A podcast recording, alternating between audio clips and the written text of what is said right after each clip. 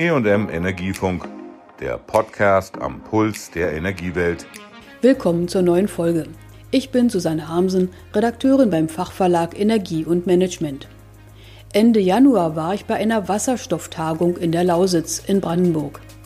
Dort erörterten Fachleute aus Politik, Wissenschaft und Praxis, wie eine Zukunft für die heutige Braunkohleregion aussehen kann. Neue Energiequellen und Wirtschaftsmöglichkeiten müssen erschlossen werden, so die einhellige Meinung der Konferenzteilnehmer. Die Expertise und Arbeitsplätze des traditionellen Industriegebietes könnten nur so erhalten bleiben. Daher nutzte ich die Gelegenheit zu einem Interview mit dem Kraftwerksvorstand der LEAG. Die Lausitz Energie AG ist Betreiber der Braunkohletagebauer und Kraftwerke der Region in Brandenburg und Sachsen. Wie soll die Zukunft aussehen, fragte ich Hubertus Altmann. Also erstmal denke ich mal, können wir eine gute Zukunft basierend auf unseren Braunkohletagebauern und Braunkohlekraftwerken fußen. Die sind nämlich in einer guten Verfassung und die bilden auch das wirtschaftliche Rückgrat unseres Unternehmens. Und zum Zweiten sind wir natürlich dabei, uns auch Gedanken zu machen über andere Geschäftsfelder in der Zukunft. Da ist das Thema Erneuerbare ein wichtiges Thema. Aber auch als äh, Service-Dienstleister äh, könnten wir uns vorstellen, tätig zu werden. Und weil wir hier heute gerade auch auf einer Wasserstoffkonferenz sind, kann ich Ihnen sagen, auch das Thema Wasserstoff ist für uns relevant. Die Tagebaue der LEAG fördern jährlich noch rund 60 Millionen Tonnen Braunkohle. Das ist gut ein Drittel der Gesamtfördermenge in Deutschland. Das Lausitzer Braunkohlerevier ist das zweitgrößte in Deutschland nach dem Rheinischen. Aus der Kohle werden in vier Kraftwerken jährlich rund 55 Milliarden Kilowattstunden Strom erzeugt. Hinzu kommen Fernwärme für Wohngebäude und Dampf und Wärme für Industriekunden. Dienstleistungen, die auch nach dem Kohleausstieg gebraucht werden. Daher untersucht die LEAG neue Möglichkeiten zur Energieerzeugung, versichert Hubertus Altmann. Wir haben ein Projekt, was äh, über einen Reallaborwettbewerb ausgewählt wurde in Vorbereitung. Wenn ich sage wir, sind wir einer der Projektpartner.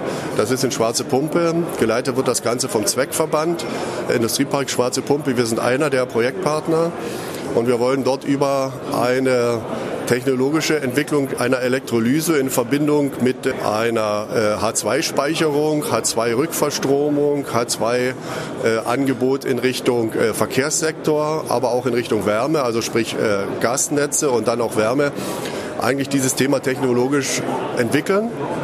Und das bedeutet, dass man das Ziel hat, in fünf, sechs Jahren einen technologischen Sprung geschafft zu haben von einer kleinen Anlage in Richtung einer größeren Demonstration. Und das wäre dann vom Zeitpunkt dann immer noch so, dass man rechtzeitig vor 2030 so weit ist, um entscheiden zu können, kann man in großtechnische Anlagen für Wasserstoffproduktion, Wasserstoffanwendung investieren. Einen Rahmen dafür will die Bundesregierung in ihrer Wasserstoffstrategie setzen, versprach auf der Konferenz die parlamentarische Staatssekretärin im Bundeswirtschaftsministerium Elisabeth Winkelmeier-Becker. Die Strategie ist überfällig und soll nun endlich im ersten Quartal 2020 beschlossen werden. Der regulatorische Rahmen werde Wasserstoff im Verkehr und in der energieintensiven Industrie fördern, versprach die Staatssekretärin. Schwarze Pumpe ist eins der Reallabore der Energiewende, das vom Wirtschaftsministerium gefördert wird. Wasserstoff müsse aber nicht unbedingt aus erneuerbarem Strom hergestellt werden. Winkelmeier-Becker betonte, dass auch sogenannter blauer Wasserstoff, der durch Kohlendioxidabscheidung aus Erdgas gewonnen wird, die Energiewende befördern könne. Mit der Abscheidung und Nutzung von CO2 hat auch Kraftwerksvorstand Altmann schon Erfahrungen gemacht. Also wir haben eine Pilotanlage gebaut mit 50 MW thermisch, das heißt also eine großtechnische Verfahrensentwicklung betrieben auf der Basis einer Sauerstofffeuerung, das heißt so mit rein Sauerstoff, Kohlenstoff verbrannt und da entsteht alleine schon aus der chemischen Gleichung, wenn ich O2 und C verbinde, CO2 und haben dann über verschiedenste Reinigungsstufen Elektrofilter, Rauchgaskondensator, das CO2 zu einer Reinheit gebracht von 99,8 Prozent. Das heißt also wirklich hoch rein, haben das dann in verflüssigt, in großen Tanks gespeichert und haben es dann, wenn man so will, in den CO2-Markt über Anwender entlassen. Wir haben da gar nicht im Fokus gehabt, eine neue Kundenstruktur aufzubauen, sondern es ging echt um die Frage, kann so eine Technologie von der Verfügbarkeit, auch von der, von der Betriebsführung her so äh, laufen, wie wir das von unseren Kraftwerken her kennen? Oder müssen wir uns größere Sorgen machen, ob das Ganze funktioniert? Und letzteres ist wirklich nicht eingetreten.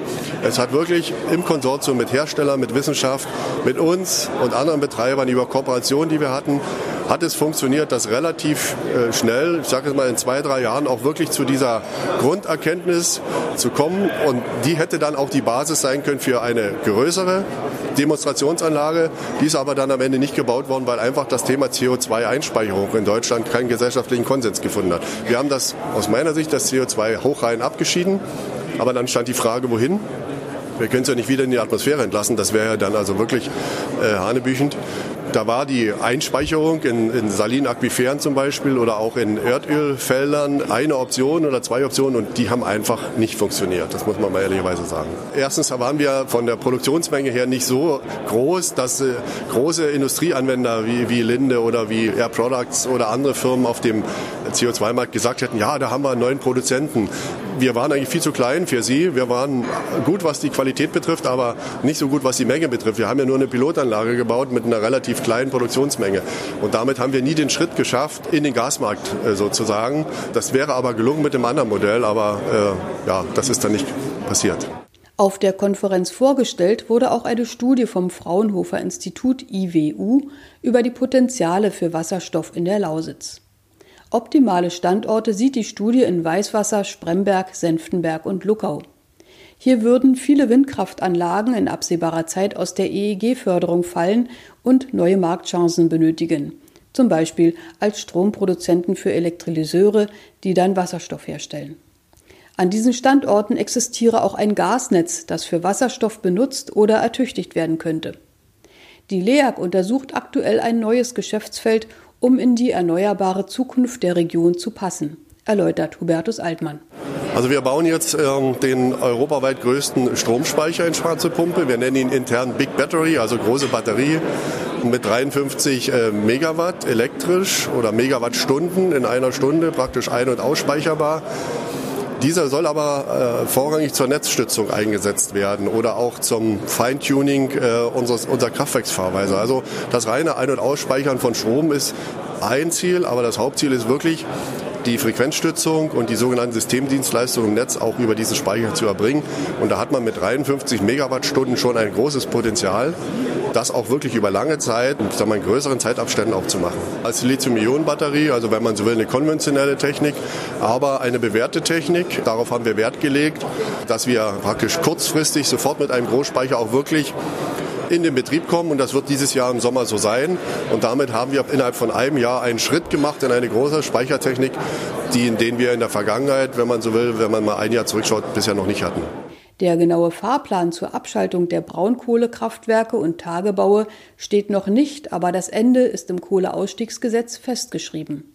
So sollen die Lea-Kraftwerke Jenschwalde im Jahr 2028 und Boxberg 2029 aufhören, Kohle zu verfeuern.